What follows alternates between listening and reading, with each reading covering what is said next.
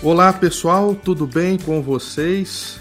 Espero que estejam todos bem, guardados, abençoados por Deus. Vamos para mais um episódio do IPPcast. Esse é o episódio número 15. É o podcast da Igreja Presbiteriana de Poços de Caldas. E hoje comigo aqui os pastores Silvio e João Pedro. Bom dia, pastores. Olá, tudo bem, né? É, então, bom dia, boa tarde, boa noite, né, para você que for acessar o nosso podcast. Olá, Juninho, olá, Pastor Silvio, e a você também que acompanha mais esse episódio. Nós ficamos muito felizes em poder proporcionar mais uma reflexão baseada naquilo que Deus tem falado aqui para nós, na nossa igreja, para abençoar a sua vida. Muito bem, muito bem. Então vamos para mais esse episódio. O nosso podcast é baseado sempre na mensagem é, do domingo anterior. E no último domingo, uh, quem pregou foi o presbítero Yuri, no texto de Sofonias. Ele fez aí um, né, um, né, um passou pelos três capítulos ali para trabalhar o assunto com a igreja. O título da mensagem foi os ídolos não poderão te salvar, baseado no livro de Sofonias.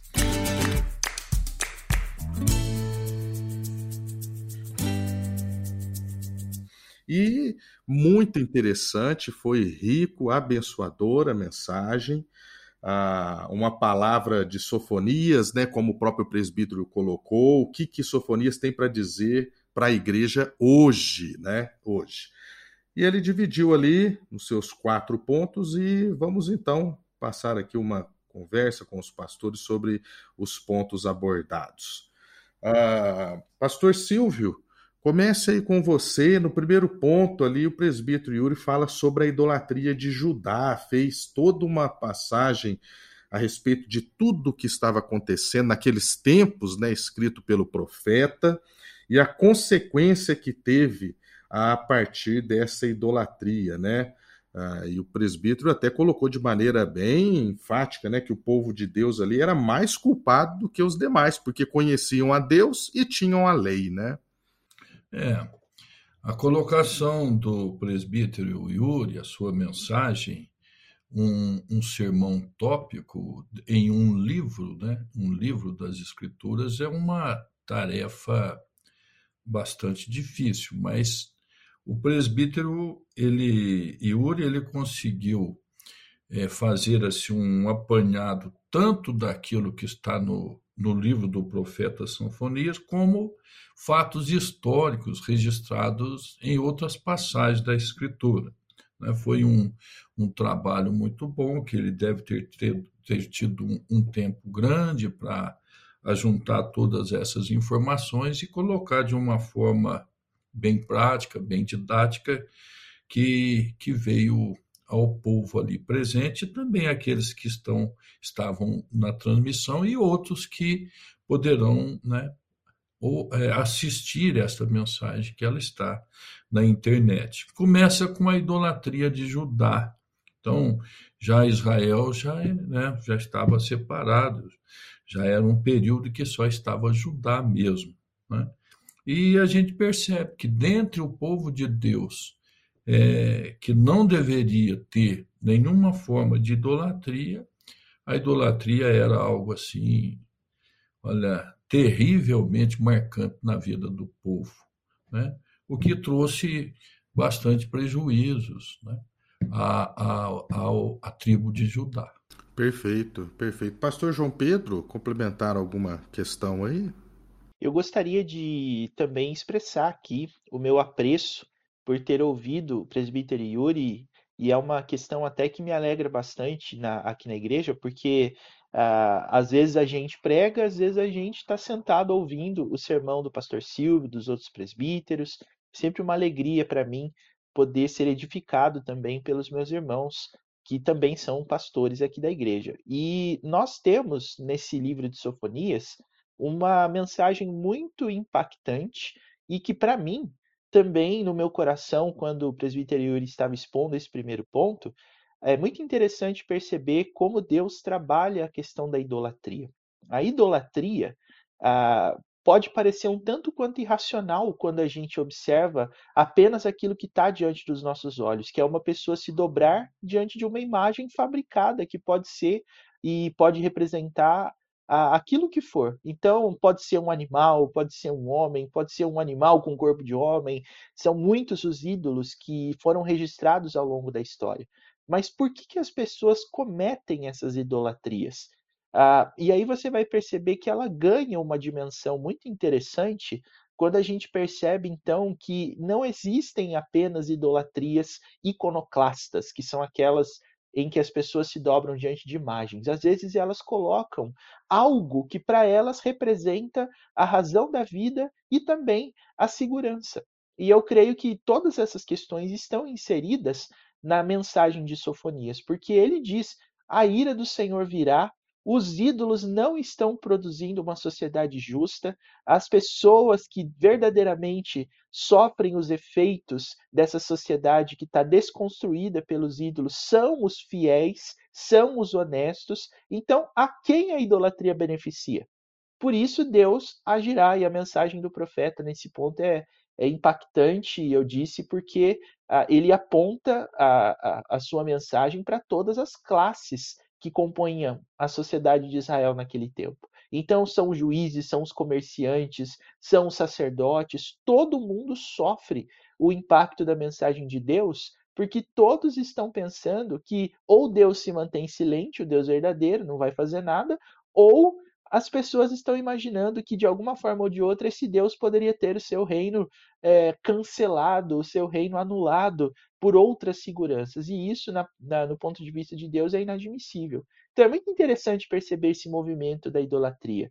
De repente você não tem, você que está ouvindo a gente, você não tem um, uma, uma imagem, né? uma, um, uma figura para a qual você presta reverência ou até culto. Mas pode existir no seu coração uma ideia de que você está livre para fazer o que você quiser, baseada em alguma segurança externa. Isso é um ídolo. E Deus, ele deixa muito claro nesse livro de Sofonias que ele não tolera esse tipo de coisa. Então, foi muito interessante para mim, uh, ao ouvir presbítero Yuri, meditar uh, uh, nessa questão no meu coração e também conversando com ele depois, apontar para ele esse, essa, essa passagem. Eh, o quanto esse é um assunto sutil e que nem sempre se apresenta na forma de imagens, né? Amém, é verdade. E, e, e, pastor Silvio, já emenda então aí, a partir disso que o pastor João Pedro falou, é, que no ponto 2, o presbítero Yuri já trouxe o contexto para a igreja. E aí ele já puxou de lá, acho que tem a ver bastante com o que o pastor João Pedro estava falando, da idolatria, então, na igreja, né? E é algo que já temos trabalhado, trabalhado já há um bom tempo né, sobre este assunto. É, eu creio que até, vamos dizer aí, alguns anos atrás, aí, uns três, quatro anos atrás, que este assunto começou a aparecer mais na igreja, com alguns estudos que foram feitos, inclusive aquele Você é aquilo que você ama, que veio é, trazer esta ideia, porque até então quando se fala em idolatria para um crente, um cristão, ele pensa logo na Igreja Católica Romana com seus ícones, né, com seus ídolos de imagem, mas nunca pensa em, em ele, nele mesmo como idólatra, né? É, a ponto de a pessoa não ter um bom entendimento quando se começa a falar sobre esse assunto. Então, quando o presbítero Yuri falou a respeito daquilo lá de Judá, que aí ele fala do dia do Senhor, o dia que aparece com a letra maiúscula, né? o dia do Senhor, o dia que Nabucodonosor levou cativo o povo de Judá. Aí ele traz aqui para a igreja e faz uma reflexão e um desafio. A gente vê que ele até empolgou na sua colocação e, e falou de, de idolatria, citou o coração do homem né, como uma fábrica, né, um dizer de Calvino, mas olha, é algo que nós precisamos caminhar. Então esta mensagem ela está disponível aí para as pessoas ouvir, assistir e refletir e olhar para o coração e identificar ídolos, como fazemos ídolos, como somos né, adeptos ao ídolos, né? Porque o, o ídolo ele é interessante. Algumas das características da idolatria é que o ídolo é alguém que está disposto a doar, mas não exigir, né? Então aí ela acaba sendo agradável, né? O ídolo acaba sendo agradável. E foi interessante a forma quando ele citou até as questões de smartphone, essas coisas dos nossos dias aí que se transforma em ídolos. Né? Perfeito, perfeito, muito bom.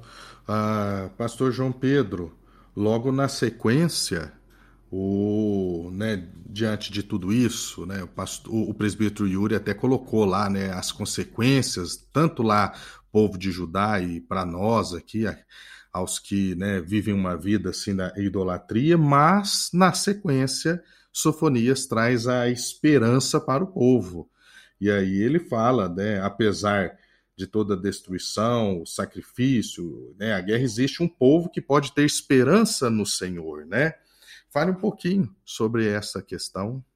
É que bom que a mensagem termina com esperança, né? Porque foram ataques ali sucessivos à, à, à, à conduta do povo e foram palavras duríssimas direcionadas tanto à igreja daquele tempo quanto à igreja de hoje, né? Porque consideramos que Israel não é um ponto de transição simplesmente, mas Israel era a igreja do Antigo Testamento. A igreja começou com Abraão. A gente sempre crê nessa questão.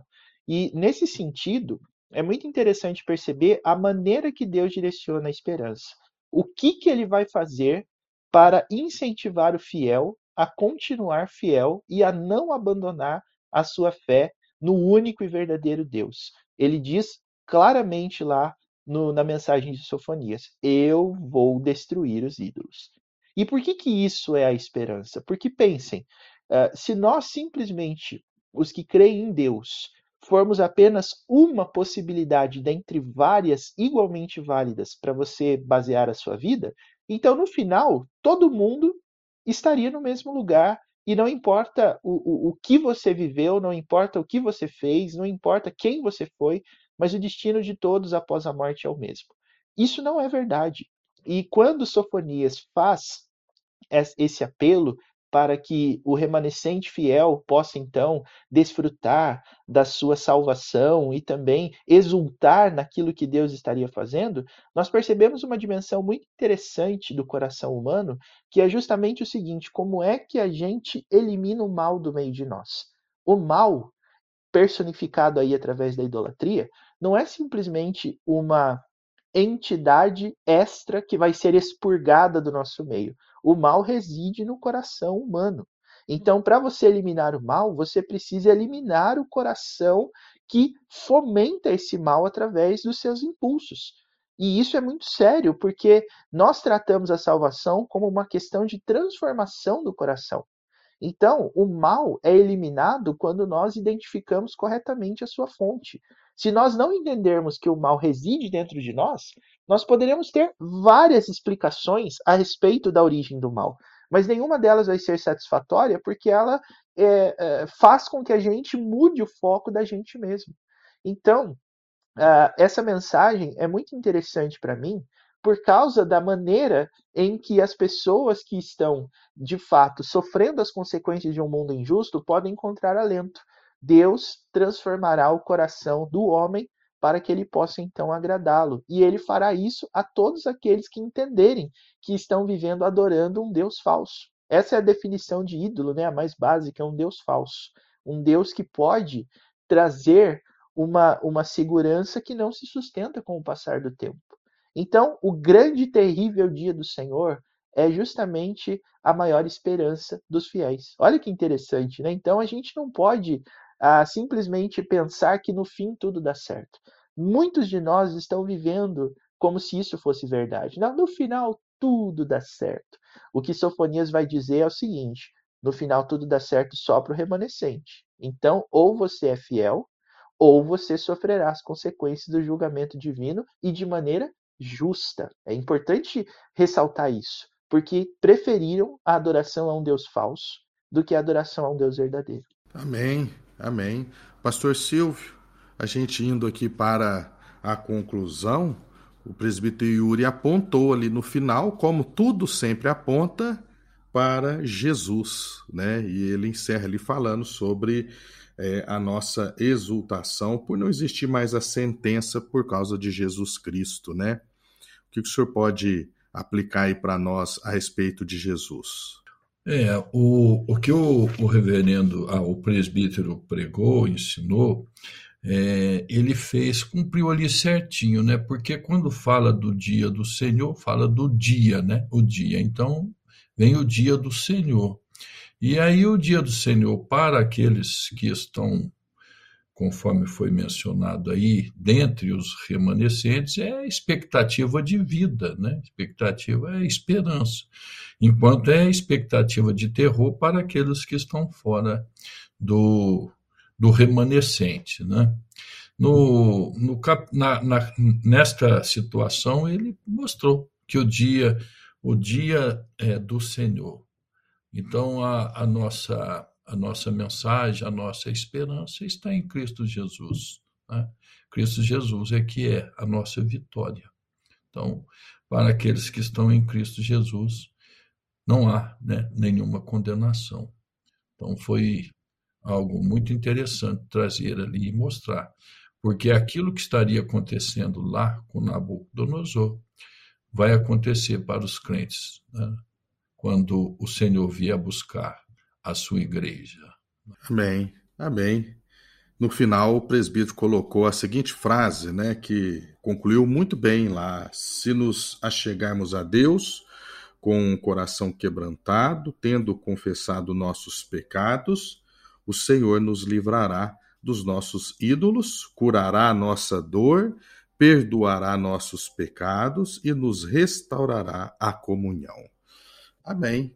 Nesse ponto final aí da conclusão foi muito bem fechado, foi interessante, né? Nós podemos dizer aí pelo menos cinco sentenças, né?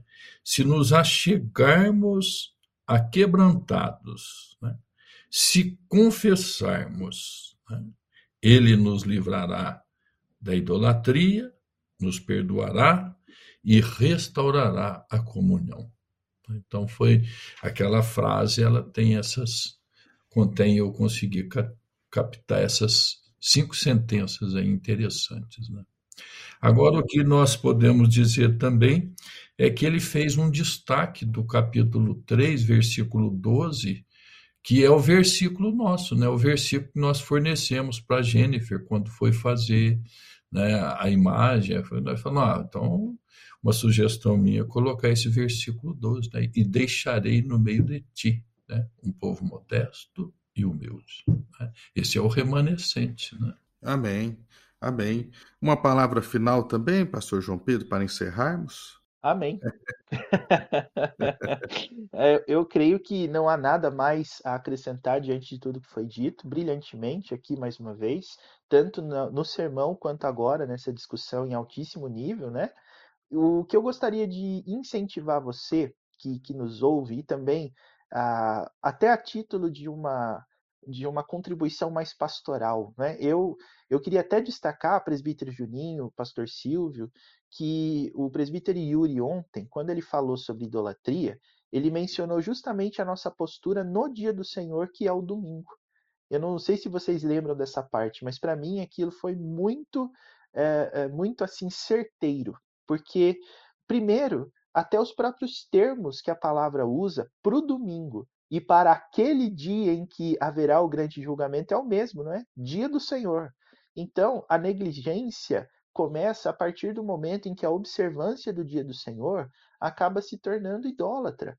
Então, muitas pessoas, quando elas estão no culto, e eu lembro que isso foi pontuado até de uma maneira bem aguda pelo presbítero Yuri, quando estão no culto, estão ali com sono, ou estão com o seu olhar voltado para uma outra coisa, é, que acabou virando algo corriqueiro nos nossos dias. A gente tem o um celular, então a gente está na fila do banco, na fila do supermercado, no consultório médico, a gente acessa uma notícia, a gente responde uma mensagem, então tá tudo muito dinâmico, assim, né? A gente está ali podendo prestar atenção em várias coisas. E aí, quando, quando isso se reflete na questão da observância do dia do Senhor, a gente acaba percebendo uma tendência de que, de fato, existem outras prioridades no nosso coração. Como é que a gente não consegue desligar, não é? E aquilo, para mim, é, soou como um alerta muito grande, principalmente porque quando a gente pensa num ídolo, a gente pensa numa forma de segurança alternativa àquela que Deus pode proporcionar por meio da obediência. Então, o ídolo, ele diz que você não precisa ser obediente. O ídolo diz que você não precisa de nenhum tipo de postura obediente. A única coisa que você precisa é viver como se você pudesse ter o controle sobre todas as coisas. É aquela pessoa que age e diz assim: Eu sei o que eu estou fazendo. Quando na verdade não há nenhum tipo de garantia de que aquilo que você pensa que sabe que está fazendo vai te causar algum bem. Então, eu queria deixar esse alerta, e é exatamente assim que eu queria terminar essa participação aqui no, no nosso IPPcast. Cuidado com essa prepotência que às vezes a gente sente quando a gente pensa que a desobediência está sob nosso controle. É, eu não, eu não preciso ficar ali. É, até eu vejo algumas pessoas falando que o obediente ele é uma pessoa bitolada, uma pessoa radical, como se Deus quisesse que você fosse negligente para você ser espontâneo, para você ser honesto. Né? A gente vê muita gente criticando a obediência como sendo uma espécie de fanatismo. E aí, isso me preocupa muito, porque é uma maneira de você uh, dizer uma coisa que Deus não disse. Em que momento da escritura a gente vê Deus dizendo que a obediência ela tem que acontecer, mas ela tem que ser moderada? Sabe? Eu não, eu, não, eu não entendo a lógica desse pensamento. Isso é idolatria. É você querer aplicar um ensino falso no Deus verdadeiro. Então, como essa mensagem é muito rica, de repente vale a pena até a gente falar sobre isso no IPPcast, fica a dica aí para o nosso eh, idealizador, né? Idolatria. Olha que assunto rico na escritura é esse, né? Eu creio que a gente pode eh, encerrar essa nossa reflexão falando justamente isso. O ídolo é sutil, ele reflete a tendência natural do nosso coração à desobediência. E a gente sempre pensa que a gente está no controle da nossa desobediência. Então, cuidado com isso, tá? Que Deus te abençoe e que você possa, então, vencer a idolatria com a verdade da palavra de Deus em Cristo Jesus. É, reforçando isso que o, o reverendo está dizendo, eu gostaria de desafiar você que está ouvindo este podcast a assistir esta mensagem novamente, ou então você que não assistiu, assistir esta mensagem com atenção e com o coração aberto, disposto a identificar idolatria na sua vida, ao invés de entrar na defensiva e, querer, e querer fazer esta obediência moderada e seletiva. Quando ele seleta, né, ele seleciona aquilo que ele quer obedecer. Então, abra o coração e busque essa mensagem que eu creio que ela vai ser de grande valia na vida daqueles que tiverem essa disposição para uma nova reflexão. Amém, amém. O pastor está indicando aí para você então buscar essa mensagem é no nosso canal do YouTube IPPC TV. Está lá essa mensagem, não só essa como todas as outras. Que Deus abençoe todos vocês e as suas famílias também. Um abraço. Você ouviu o IPPcast um oferecimento da Igreja Presbiteriana de Poços de Caldas. Siga nossas redes sociais e acompanhe nossa programação no canal IPPC TV no YouTube. Até o próximo!